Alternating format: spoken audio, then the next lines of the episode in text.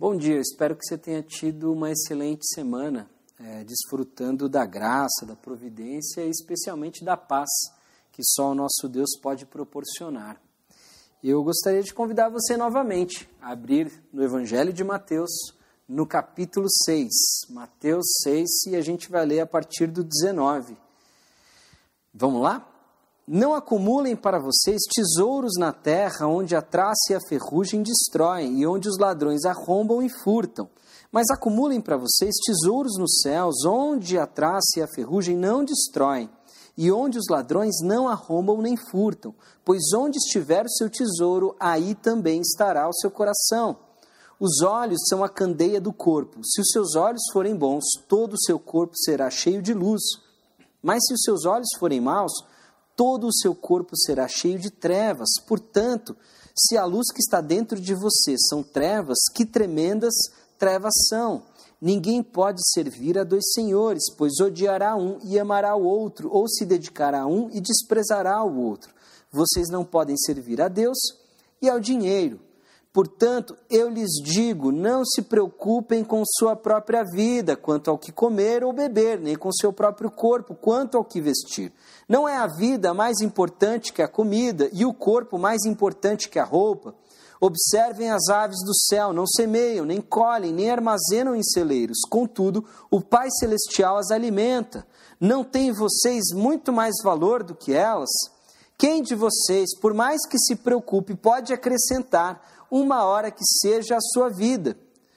Por que vocês se preocupam com roupas? Vejam como crescem os lírios do campo. Eles não trabalham nem tecem, contudo eu lhes digo que nem Salomão, em todo o seu esplendor, vestiu-se como um deles. Se Deus veste assim a erva do campo, que hoje existe e amanhã é lançada ao fogo, não vestirá muito mais a vocês, homens de pequena fé? Portanto, não se preocupem dizendo que vamos comer, ou que vamos beber, ou que vamos vestir, pois os pagãos é que correm atrás dessas coisas. Mas o Pai Celestial sabe que vocês precisam delas. Atenção agora ao verso 33.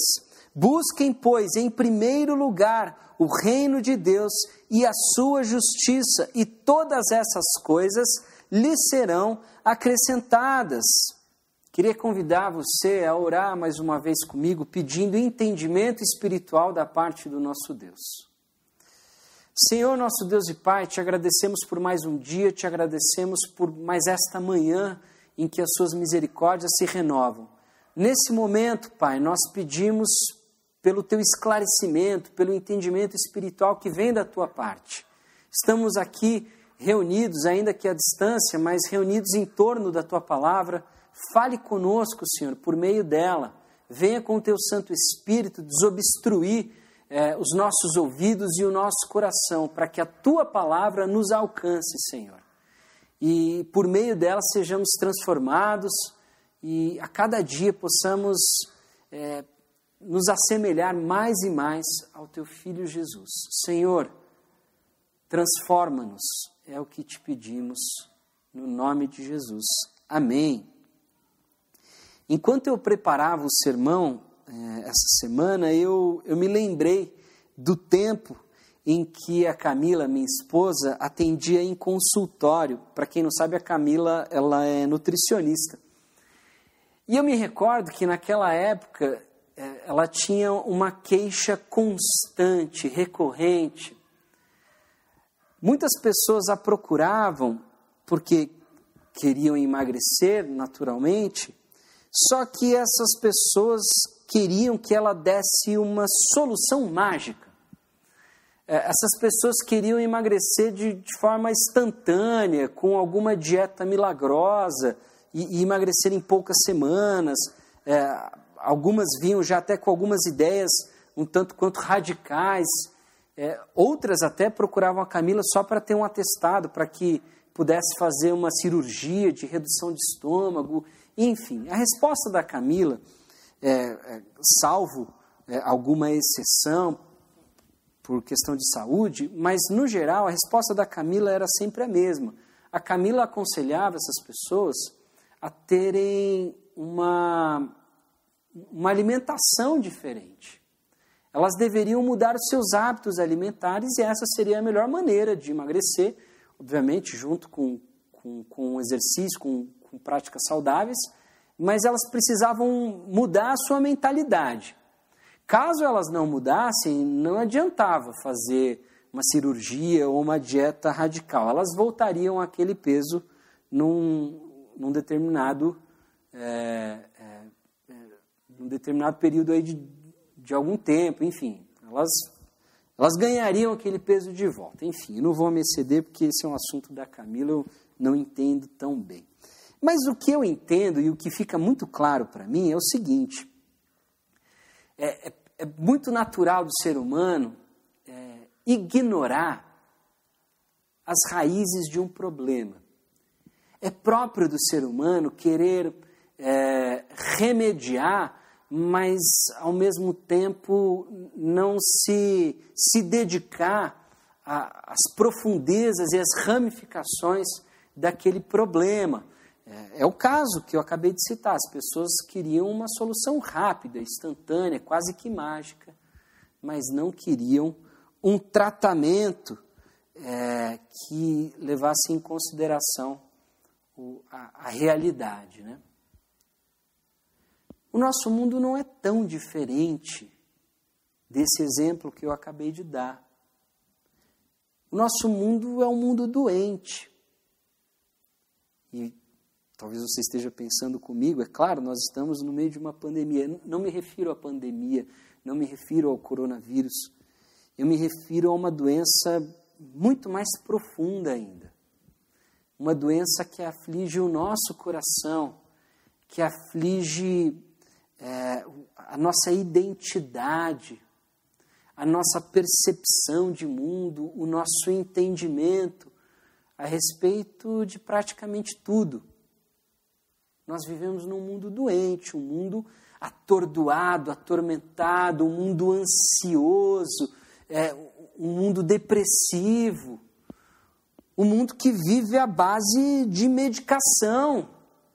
As pessoas hoje não são poucas as que precisam de, de medicamento para conseguir levantar da cama, para conseguir encarar um dia a dia.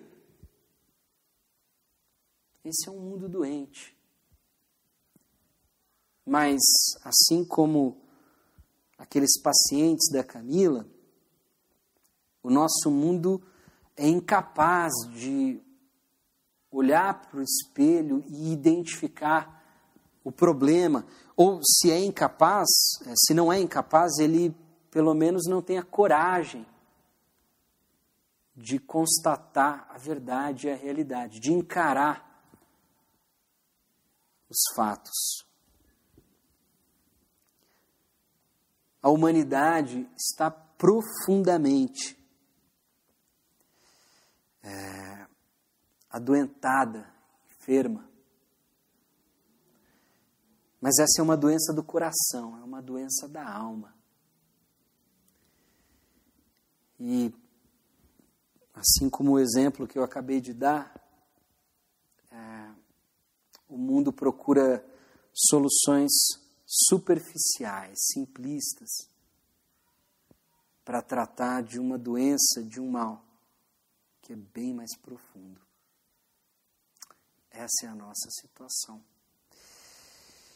Bom, para contextualizar um pouco, nós fizemos a leitura de todo o texto, desde o 19 até o 34.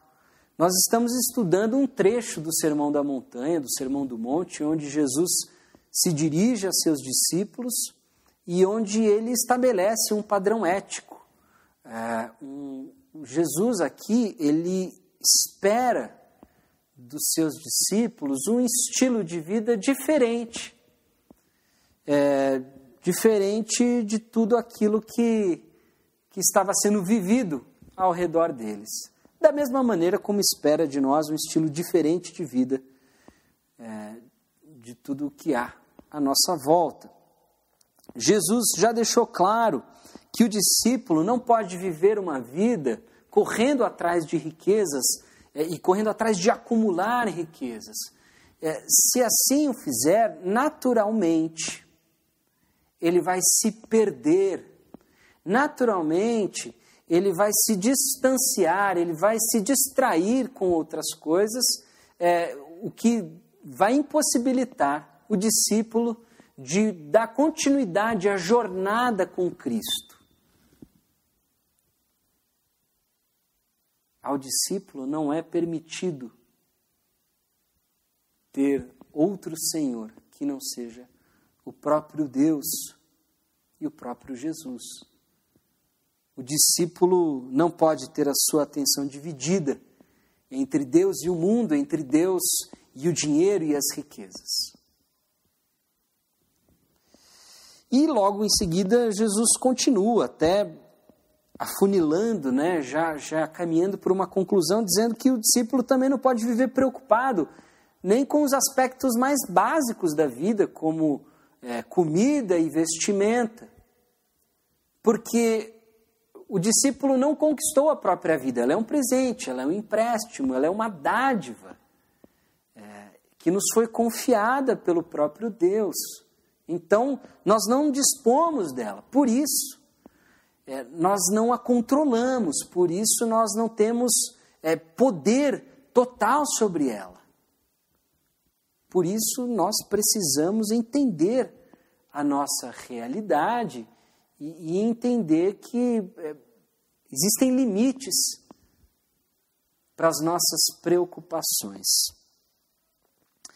E ele continua dizendo que quem vive demasiadamente preocupado, ansioso, são aqueles que, que não conhecem a Deus, são aqueles que desconhecem o Deus do qual fala as Escrituras. É, ou, na melhor das hipóteses, são homens e mulheres de pouca fé, que possuem uma fé pequena, creem em alguns aspectos do Evangelho, mas não o abraçam na sua totalidade. Bom, mas se o discípulo não, não deve se preocupar com o acúmulo de riquezas, não deve nem se preocupar com os aspectos mais básicos da vida. E aqui faço uma ressalva, é, como fiz nos, é, nos outros domingos.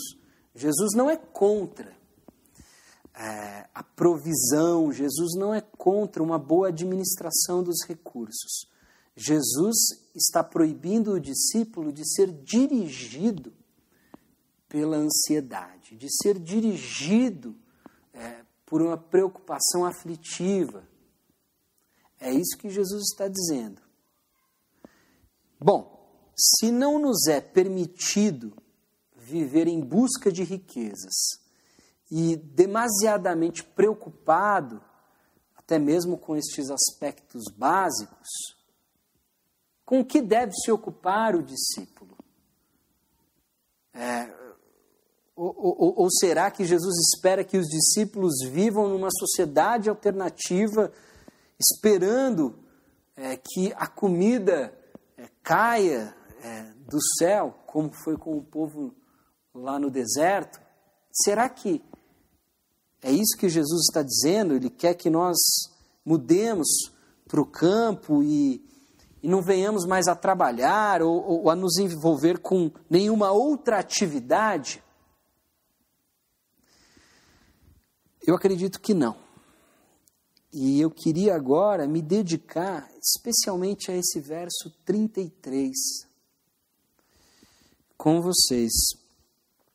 Depois de Jesus ter dito tudo isso, que o discípulo não deve é, viver atrás do dinheiro, que ele, é, ele não vai é, conseguir dar continuidade à jornada com Cristo, a ganância vai cegá-lo, que ele não pode servir a dois senhores, que ele não pode viver ansioso, que isso é próprio dos pagãos e daqueles que possuem uma é, pequena fé.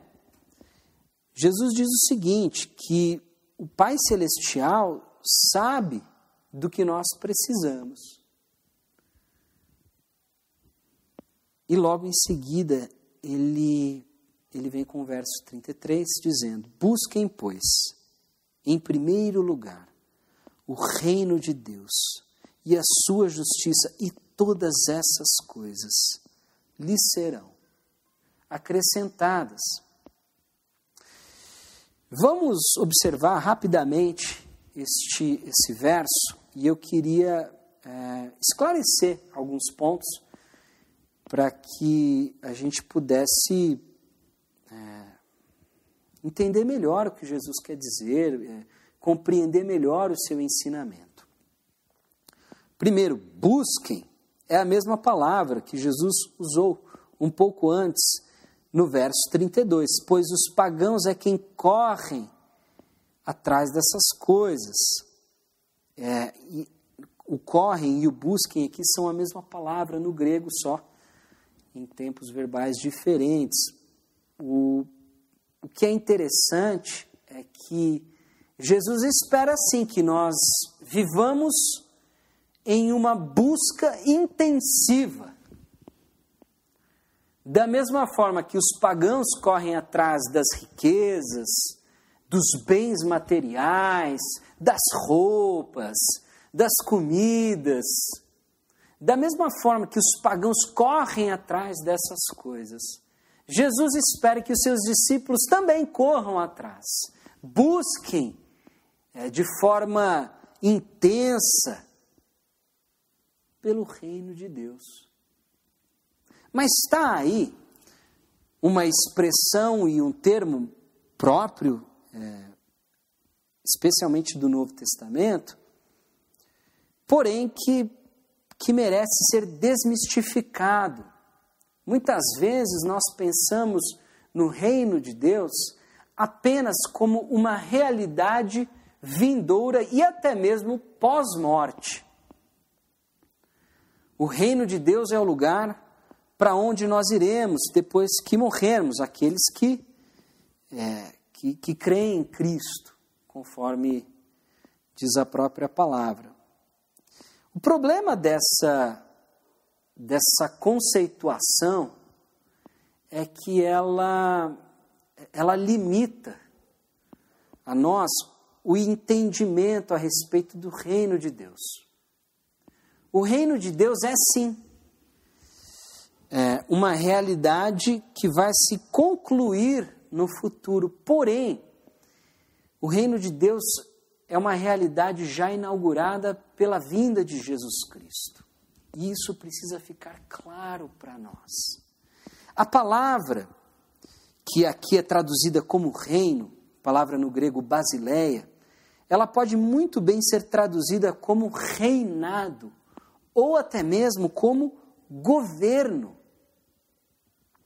Portanto, quando Jesus está dizendo que nós devemos buscar é, de forma intensa, é, de forma compenetrada, com dedicação pelo reino de Deus, Jesus não está fazendo uma afirmação abstrata que devemos ansiar ou esperar por algo que vai se cumprir no futuro. É, ele não está dizendo que a gente não deva esperar, que a gente não deve ter esperanças nisso.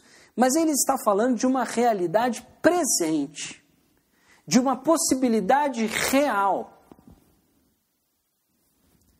Busquem, pois, em primeiro lugar, o reino de Deus. Busquem, pois, em primeiro lugar, estar debaixo do governo de Deus do reinado de Deus. Busque em primeiro lugar ter o Deus de Israel, o Deus Pai de Jesus Cristo, como seu rei, como seu soberano. Este é o lugar que ele deve ocupar na sua vida.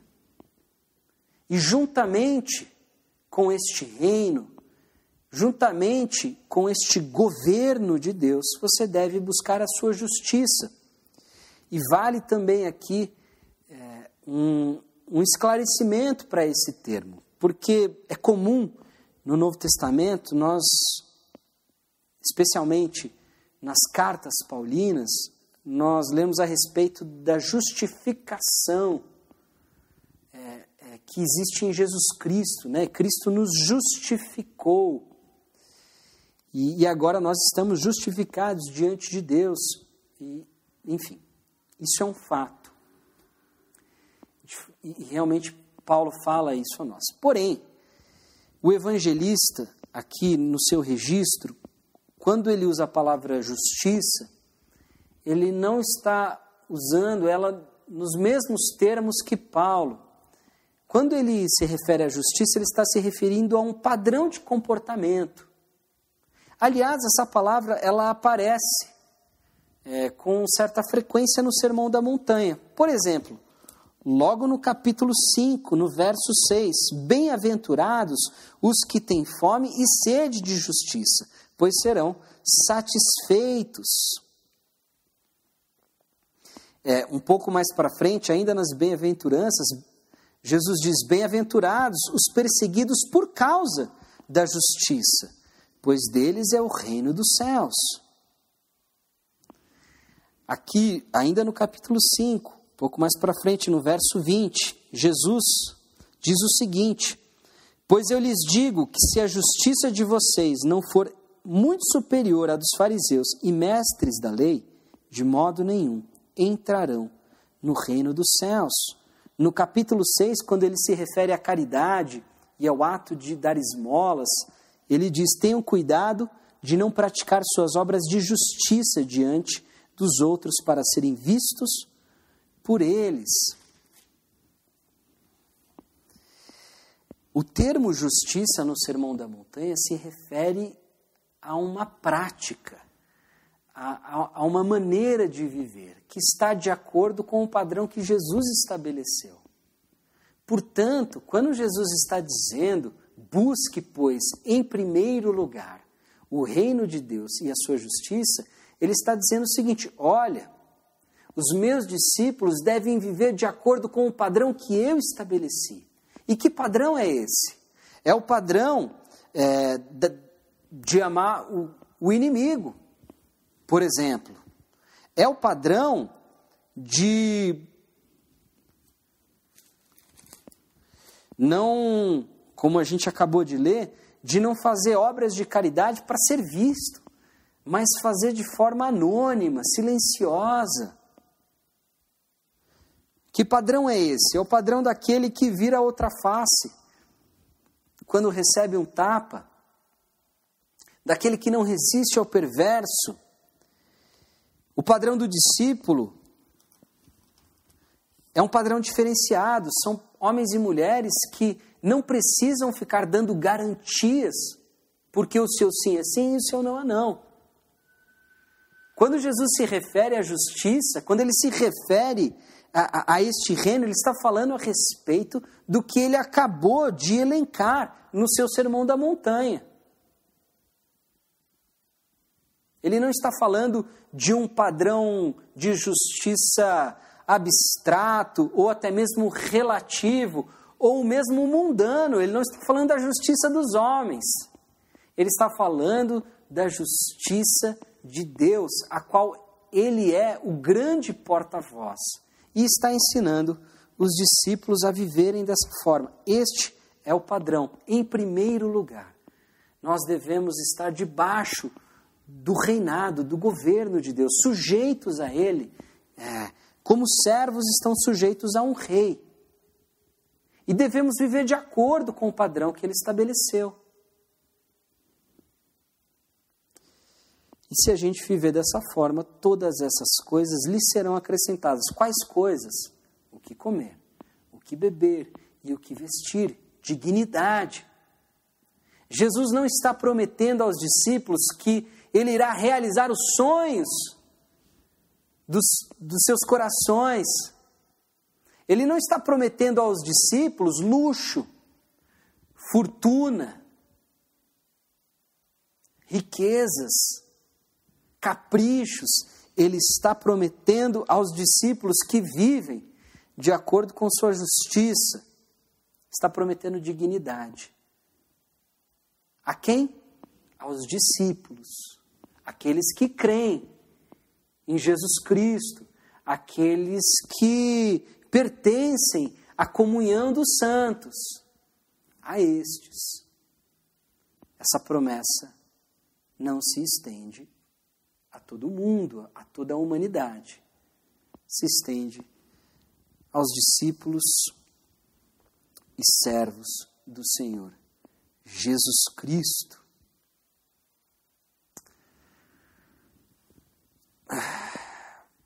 O que, que isso tem a ver conosco? Bom, eu eu me lembro, eu cresci, passei boa parte ainda da minha infância, adolescência é, na igreja, embora tenha me convertido aos 12 anos, desde então é, estive na igreja e durante muito tempo ouvi a respeito de um certo esquema para ajudar as pessoas a, a organizarem suas prioridades. E se não me engano, era mais ou menos assim: em primeiro lugar vem Deus, depois a família, depois o trabalho e depois a igreja.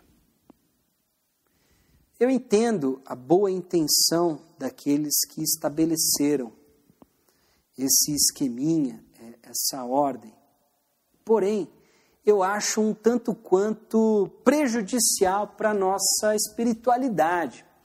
Porque quando Jesus está dizendo, busque em primeiro lugar o reino de Deus e a sua justiça, ele não está dizendo que existe um segundo lugar, que existe um terceiro lugar, que existe um quarto lugar ou até mesmo um quinto lugar. Ele não está dizendo isso. Jesus ele está dizendo que antes de qualquer outra coisa, nós devemos buscar, nós devemos priorizar o governo de Deus sobre nossas vidas, para que vivamos de acordo com os parâmetros estabelecidos pelas Escrituras, em especial o próprio Sermão do Monte. Não existe eu busco a Deus e depois eu busco a família e depois eu busco aquilo, ou eu priorizo a Deus em primeiro lugar e depois aquilo. Não é assim que funciona. Você prioriza a Deus e então todas as outras áreas da sua vida serão contempladas por isso. É, vocês lembram, no domingo passado eu, eu li a, a parábola dos dois construtores. Essa parábola está profundamente é, relacionada com esta fala. Na vida existe ordem. Existe ordem. Ao contrário das, das, das operações de multiplicação que a gente aprende no, é, no ensino fundamental, na vida, a ordem dos fatores altera o resultado. Se a gente é, constrói uma casa, se a gente é, constrói um edifício e não começa pelos alicerces, não começa é, pelos fundamentos, nós estamos condenando este edifício à ruína antes mesmo é, que ele fique em pé. Porque quando vier a tempestade, quando vier a enchente, quando vier, é, é, é, enfim, uma intempérie, o edifício vai desabar, a casa vai, vai cair. E como diz a própria parábola, sua destruição será completa. Quando Jesus estabelece uma ordem, ele não está enumerando vários fatores. Ele não está dizendo que Jesus é o primeiro entre tantos. Ele está dizendo que ele é o fundamento. Ele está dizendo que não existe outro fundamento, outro alicerce sobre o qual possamos colocar a nossa vida, ou construir, edificar a nossa vida. Buscar o reino de Deus e a sua justiça em primeiro lugar, significa pertencer ao povo que está debaixo desse domínio. Significa que todas as minhas decisões, que as minhas atitudes levarão em consideração, antes de qualquer outra coisa, a palavra de Deus. Porque Jesus é o referencial. Tudo se dá a partir dele. Jesus não é uma prioridade entre outras, do contrário, nós estaríamos equiparando Jesus à família, ou até mesmo ao trabalho, ou a qualquer outra coisa. Não é esse o caso. Jesus está colocando de maneira muito clara. É o reino de Deus. Deus deve ser tido, Deus deve ser considerado como o rei, acima de tudo, soberano nas nossas vidas. Ignorar isso é cometer o erro do construtor insensato, é edificar toda uma vida sem alicerces ou com fundamentos mal colocados.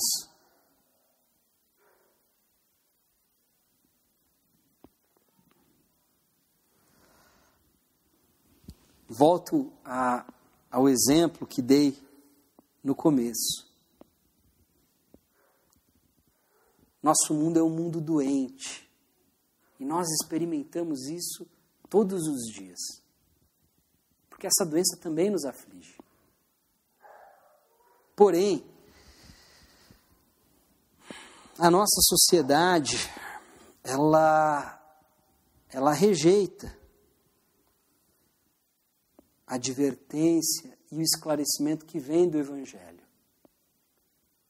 Que nós devemos nos arrepender, que nós devemos constatar que somos falidos espiritualmente, que somos pobres espiritualmente. E devemos buscar em Deus, através de Jesus Cristo, todo o conselho, toda a orientação, toda a instrução, para que possamos viver uma vida plena. Sabe qual é o problema? O problema é que nem sempre aqueles que se dizem cristãos estão vivendo de acordo com os parâmetros estabelecidos pelas Escrituras. Muitas vezes a gente só quer alguns aspectos do Evangelho, então nós procuramos a igreja para para deixar os nossos filhos lá, para que eles não, não fiquem tão rebeldes ou tão revoltados ou se envolvam com drogas e promiscuidade. Mas nós não queremos que os nossos filhos dependam única e exclusivamente do seu Senhor Jesus Cristo. Nós queremos que eles sejam autônomos, independentes, senhores do próprio nariz e de si mesmos, pessoas que confiam no próprio entendimento, que confiam é, nas próprias conquistas e que vão passar toda uma vida correndo atrás de acumular riquezas. Me lembro como se fosse hoje, na verdade, como se fosse ontem, enfim, é, o, o, cresci numa igreja e, e uma senhora certa vez procurou, na época, o pastor de jovens para reclamar com ele. Seu filho tinha voltado de um acampamento dizendo que queria ser missionário. E essa senhora foi reclamar com o pastor da igreja, o pastor de jovens da igreja, dizendo que ela não tinha criado o filho para ser missionário. E que o pastor deveria tirar essa ideia da cabeça. Do rapaz. Eu quero que o meu filho vá na igreja, eu quero que ele não se envolva com as drogas, eu quero que ele tenha um estilo de vida, é, assim, minimamente aceitável, moralmente aceitável, mas eu não quero que ele tenha Deus como rei da sua vida. Eu não quero que Deus tenha a última palavra com relação às suas decisões. Eu não quero que ele, quando tiver que se posicionar com relação a, a um assunto de extrema importância, leve em consideração a palavra de Deus em primeiro lugar. Eu não quero que ele esteja debaixo deste domínio. Eu não quero que ele viva uma vida é, buscando essa justiça, vivendo de acordo com esse padrão, porque fatalmente ele vai sofrer com isso, vai ser perseguido. Eu não quero isso. Eu quero só é, uma parcela da instrução de Deus. Eu quero só algumas proibições, mas eu não quero depender exclusivamente desse Deus. Eu não quero viver buscando por Ele. Eu não quero que Ele seja prioridade e o fundamento na minha vida. é assim que muitos de nós, mesmo dentro das igrejas, vivemos. Nós queremos alguns aspectos do Evangelho, mas não, não queremos em sua totalidade. E se, se você estiver ouvindo um barulho, não, não se distraia com isso. O pessoal acha que está cortando uma árvore aqui. Aliás, falando em obra, falando em, em construção, o, o nosso novo templo, o nosso novo prédio, está ficando muito bonito. E, e as obras estão caminhando bem. Em breve teremos novidades. Desculpa, fecho o parênteses aqui. Muitos de nós querem Jesus apenas como uma, uma divindade que a gente manipula. Enfim, de acordo com os nossos interesses. Nós não queremos o senhorio de Cristo, nós não queremos o seu reino, o seu reinado, o seu governo em nossas vidas. Nós não queremos nos submeter a esta agenda, porque nós temos a nossa agenda. Nós temos os nossos planos, as nossas ambições, mas a ambição do discípulo de Jesus é o reino e a justiça de Deus. Só. E aqueles que estão debaixo deste governo vivem um dia de cada vez. Olha o que Jesus continua dizendo e conclui esse trecho. Portanto, não se preocupem com o amanhã, pois o amanhã trará suas próprias preocupações. Basta a cada dia o seu próprio mal. Aqueles que têm os seus fundamentos, os seus alicerces firmados na rocha que é Jesus Cristo, eles, eles não vivem ansiosos, eles não vivem demasiadamente preocupados com o amanhã, com o futuro. Esses aprenderam a, a, a, estar, a estar satisfeitos com a graça diária, com a bênção diária. Aqueles que têm seus fundamentos firmados em Cristo, aqueles que têm em Cristo o, a pedra angular de suas vidas, aqueles que têm em Cristo o pilar que sustenta toda essa construção. Estes não vivem preocupados com o futuro, não, é, não têm o coração atormentado por essa preocupação, não têm o desejo de viver no controle de tudo, porque sabem que quem está no controle da história, da história da nossa salvação, da história da redenção de toda a criação, é o próprio Deus.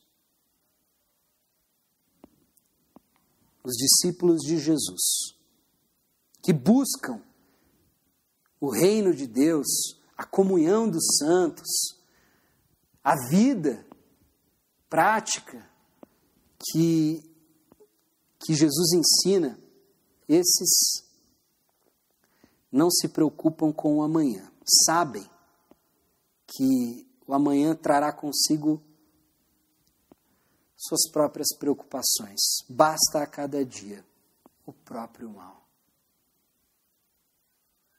Esse descanso é próprio daqueles que confiam e dependem do Senhor Jesus Cristo. Antes de, de encerrarmos, eu queria só ler um, um trecho da Imitação de Cristo, que é um clássico da espiritualidade cristã, escrito por Tomás de Kempis, que viveu entre o século XIV e XV, não muito tempo depois da peste negra, que dizimou boa parte da Europa. esse sujeito escreveu o seguinte: Todas as vezes que o homem deseja alguma coisa desordenadamente, torna-se logo inquieto. O soberbo e o avarento nunca sossegam. Entretanto, o pobre e o humilde de espírito vivem em muita paz. O homem que não é perfeitamente mortificado facilmente é tentado e vencido, até em coisas pequenas e insignificantes. E um pouco mais para frente ele conclui: Não há, portanto, paz no coração do homem carnal, nem do homem entregue às coisas exteriores, mas somente no daquele que é fervoroso e espiritual.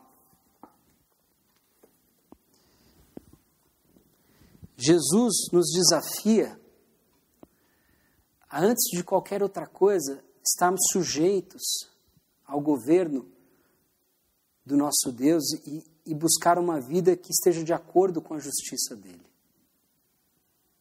Isso deve ser é, buscado, isso deve ser almejado antes de qualquer outra coisa. Inverter a ordem trará consequências negativas para a sua vida e para a minha vida. Inverter a ordem colocará em risco toda a construção, toda a edificação. É muito fácil nós admitirmos que somos imperfeitos, que temos defeitos. Sabe o que é difícil? Admitir depois de toda uma vida vivida e bem vivida, que você a edificou, a construiu no terreno errado e que ela está prestes a desabar. Você não precisa chegar a este ponto. A resposta para todos os problemas da humanidade, a resposta para a doença que aflige o mundo é Jesus Cristo, só. Não é educação, não é economia, não é a política, não é ideologia nenhuma. Só Jesus Cristo. Só o Evangelho pode salvar o ser humano. Creia nisso. Viva de acordo com estas palavras. Pertença ao povo que está debaixo do domínio de Deus. Viva de acordo com as suas determinações, mandamentos, instruções. E Deus cuidará da tua dignidade e das tuas necessidades. Eu queria que nós orássemos hoje de uma maneira diferente. Eu queria que nós fizéssemos a oração do Pai Nosso. Eu queria que, à luz de tudo que foi exposto hoje, você você tivesse uma nova compreensão da oração do Pai Nosso. Vamos comigo? Pai nosso que estás no céu, santificado seja o teu nome, venha o teu reino seja feita tua vontade, assim na terra como no céu. Dá-nos hoje o nosso pão de cada dia. Perdoa as nossas dívidas, assim como perdoamos aos nossos devedores. E não nos deixe cair em tentação, mas livra-nos do mal, porque Teu é o reino, o poder e a glória para sempre. Amém as nossas orações deveriam ser mais parecidas com essa. Essa oração reflete o coração quebrantado do discípulo de Jesus. Que Deus te abençoe. Vai na paz, que você tenha uma excelente semana. Não se esqueça, Jesus é o fundamento. Ele vem antes de qualquer outra coisa. Jesus não é uma das áreas da sua vida. Ele é o fundamento. Ele é o terreno, o solo onde a sua vida é ou não edificada. Não corra o risco de construir sua casa num solo frágil, sem o devido fundamento. Será pior lá na frente. Admita para você que o que você precisa não é de dinheiro, não é de uma promoção, não é de um aumento, não é de tal roupa ou, ou tal carro ou, ou qualquer outra coisa. Você só precisa de Jesus Cristo. Gostaria muito de que nós pudéssemos lá na frente fazer das palavras do apóstolo Paulo as nossas. Ele diz: Isso, ele numa situação bem difícil, preso. Ele diz que para ele viver é Cristo e morrer é lucro. Busque em primeiro lugar o reino de Deus e a sua justiça. E deixa que do resto ele cuida. Deus te abençoe. Uma excelente semana. Até a próxima.